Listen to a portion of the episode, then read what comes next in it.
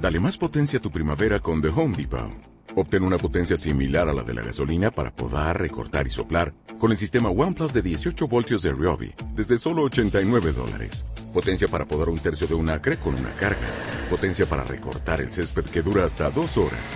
Y fuerza de soplado de 110 millas por hora. Todo con una batería intercambiable. Llévate el sistema inalámbrico OnePlus de 18 voltios de Ryobi. Solo en The Home Depot. Haces más. Logras más. El siguiente espacio pertenece al programa Ciudad Maldita. Cualquier semejanza con la realidad es pura coincidencia.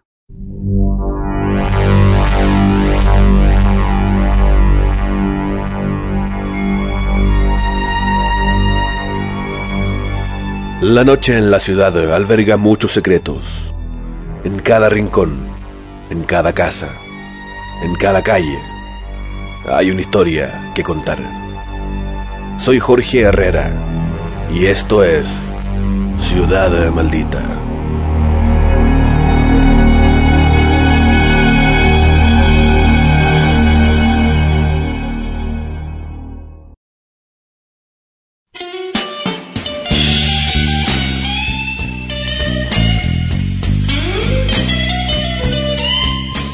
The Progressive Blues Experiment. Jazz que viene de la mano del maestro Johnny Winter.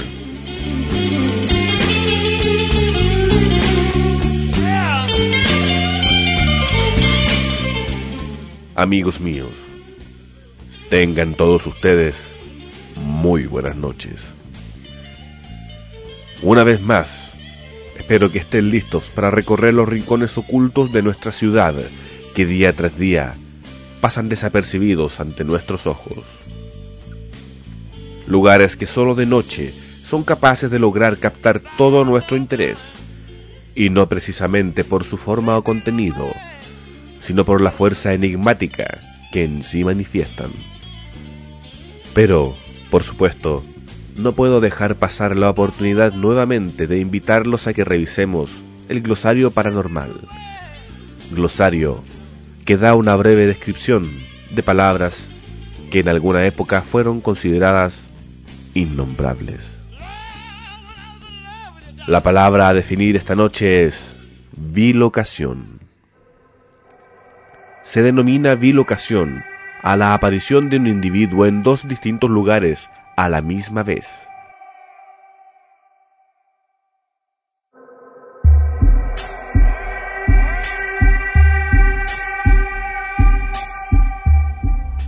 No se sabe a ciencia cierta qué es lo que ocurre en el desarrollo del mismo, pero la teoría prevaleciente sugiere que el fenómeno implica la proyección de un doble.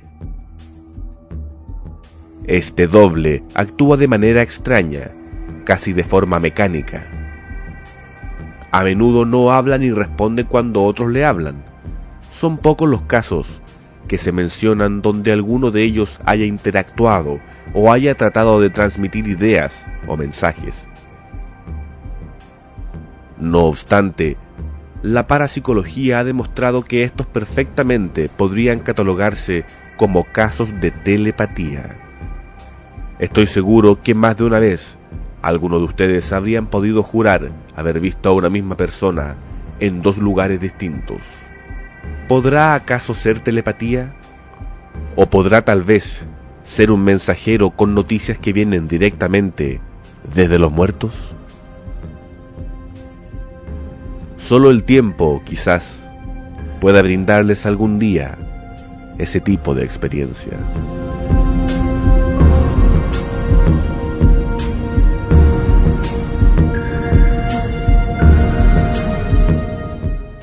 Hablando de experiencias, tuve el agrado de conocer a una gentil dama que quiso dar a conocer su verdad. Revelar después de mucho tiempo un suceso terrorífico que le tocó vivir en pleno centro de nuestra ciudad.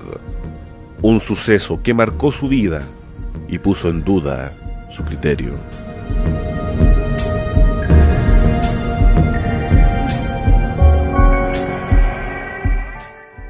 Esta noche en Ciudad Maldita, El Monje.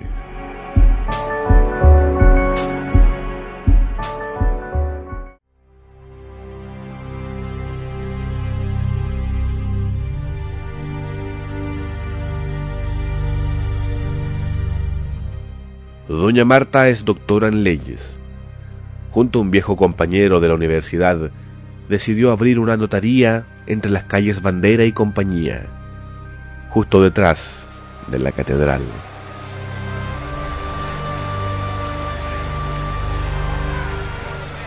El lugar es bastante cómodo y también estratégico. Un sitio que en poco tiempo se hizo famoso no solo por el buen servicio que brindaba, sino por lo que noche tras noche iba a empezar a aparecer allí.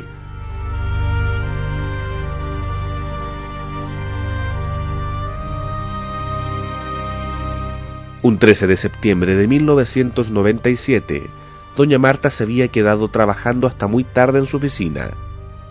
Por la hora, no era muy aconsejable dejar el lugar, así que decidió quedarse a dormir.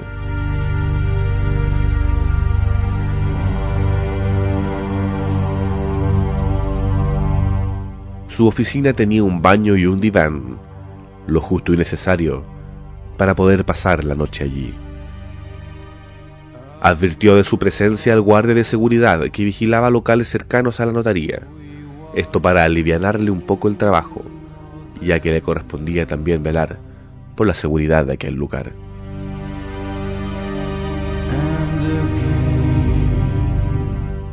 Después de conversar con él un rato, ella decidió irse a dormir. Cerró las puertas y apagó las luces.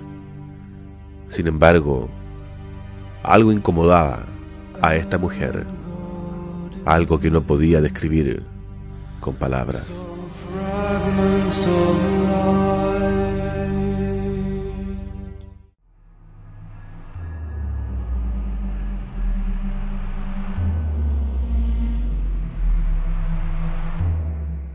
Eran las dos de la mañana.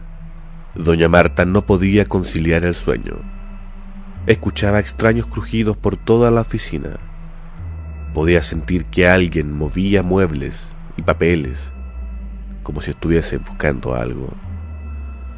Al principio pensó que era solo su imaginación, hasta que el sonido de unas cadenas empezaron a hacerse notar. Este provenía de la sala de espera.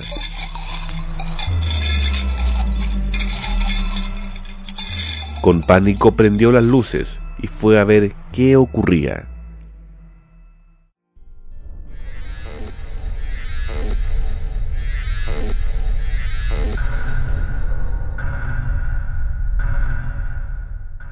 Silencio. El silencio inundaba la habitación y provocaba en el espacio una extraña quietud, casi anormal.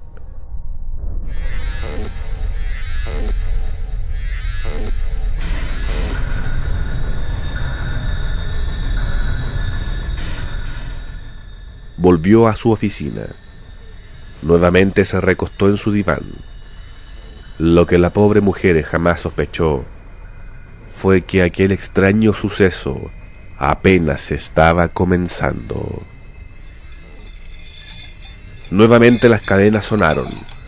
Esta vez no venían de la sala de espera, sino de un pequeño parque que quedaba justo al frente de su oficina. Asumió que alguien trataba de hacerle alguna cruel broma. Tomó una linterna, abrió la puerta y salió a mirar. Nuevamente, nadie había allí.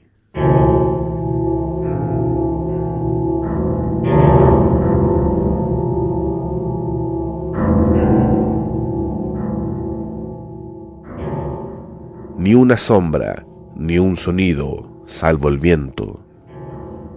El viento helado que pasaba por los árboles, tejas y paredes que rodeaban la oficina de Marta.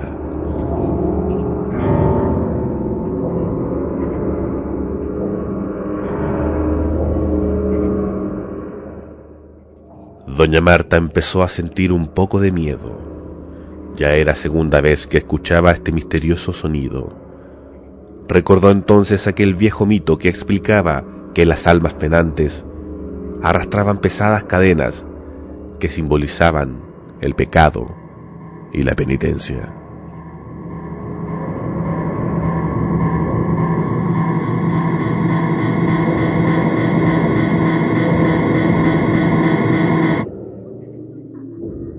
Por unos momentos el miedo se adueñó de ella, pero al encender un cigarrillo recuperó algo del valor perdido en aquel momento. En medio de la oscuridad, notó que una figura paseaba entre las plantas. Una túnica cubría completamente a esta persona. Marta no quiso acercarse. Prefirió apagar la linterna y ver desde lejos qué pretendía este extraño visitante.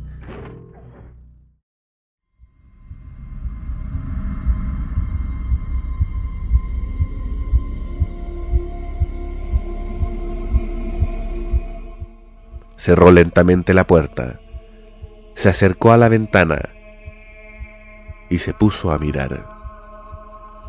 Pudo ver la silueta de un hombre alto, más o menos de un metro noventa de altura. Este iba cubierto por una extraña túnica y una capucha.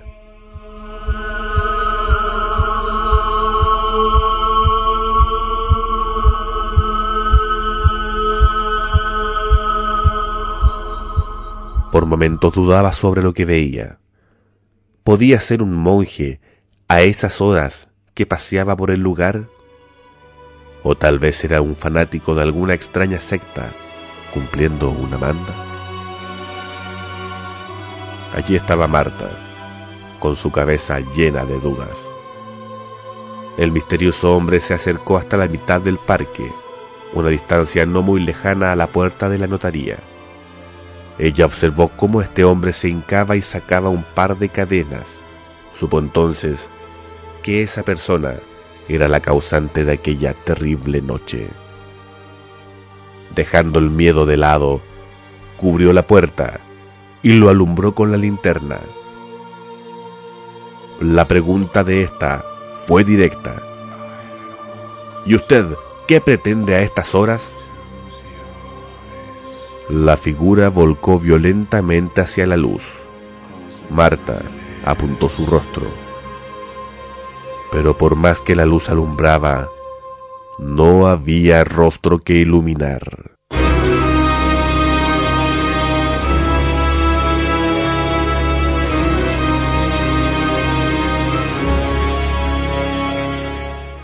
Doña Marta gritó con todas sus fuerzas y cerró la puerta. Al entrar, observó con espanto cómo todas las cosas se movían a su alrededor. Rápidamente llegó a su oficina, puso llave y aseguró la puerta con el diván. Golpes fuertes retumbaron dentro. Ella no podía dejar de llorar. Minutos después, el silencio regresó. Con miedo y duda, abrió lentamente la puerta. Con asombro pudo ver que todo estaba en su lugar. Nada había sido alterado. Apenas salió, un fuerte chillido sonó. Ya a eso de las seis de la mañana, el guardia de seguridad apareció. Marta, con pánico, abrió la puerta y salió a su encuentro.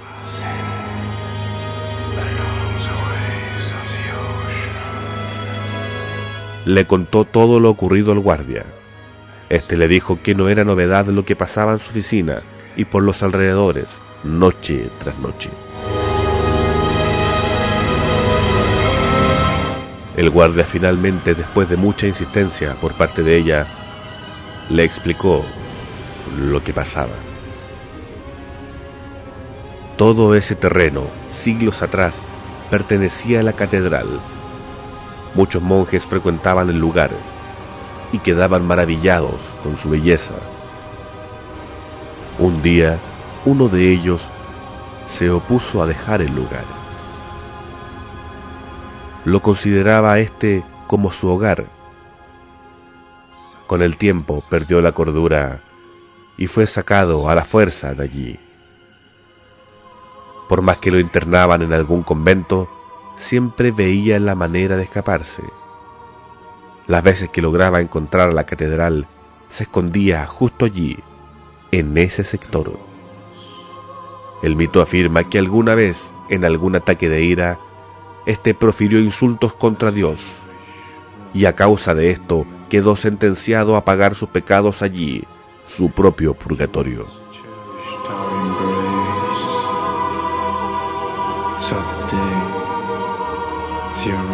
Doña Marta descubrió entonces que el sector estaba poseído por una fuerza extraña, una fuerza enigmática y paranormal. Fuerza que solo se manifestaría en un rincón más de esta ciudad maldita.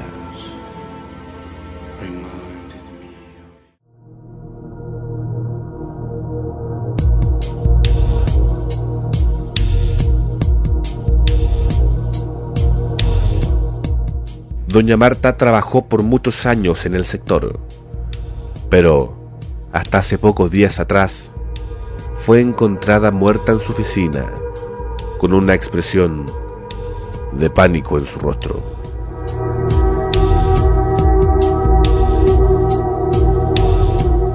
Nadie sabe cómo ocurrió. El misterio sigue allí.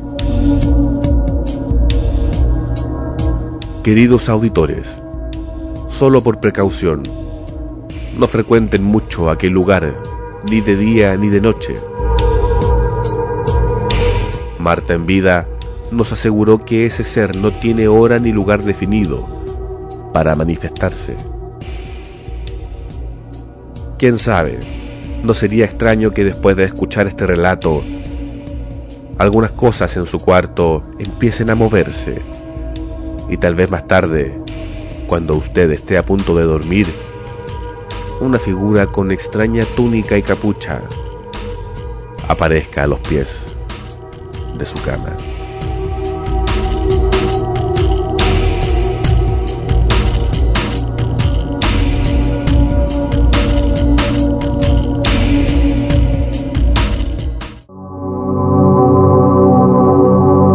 Cierren sus puertas y ventanas prendan alguna luz, revisen bien sus habitaciones, armarios e inclusive debajo de la cama. Aunque crean que están solos, no lo están. Algo más los acompaña a ustedes esta noche. Y no es solo el miedo, es algo del más allá. Soy Jorge Herrera y esto fue Ciudad maldita. Descansen mientras puedan.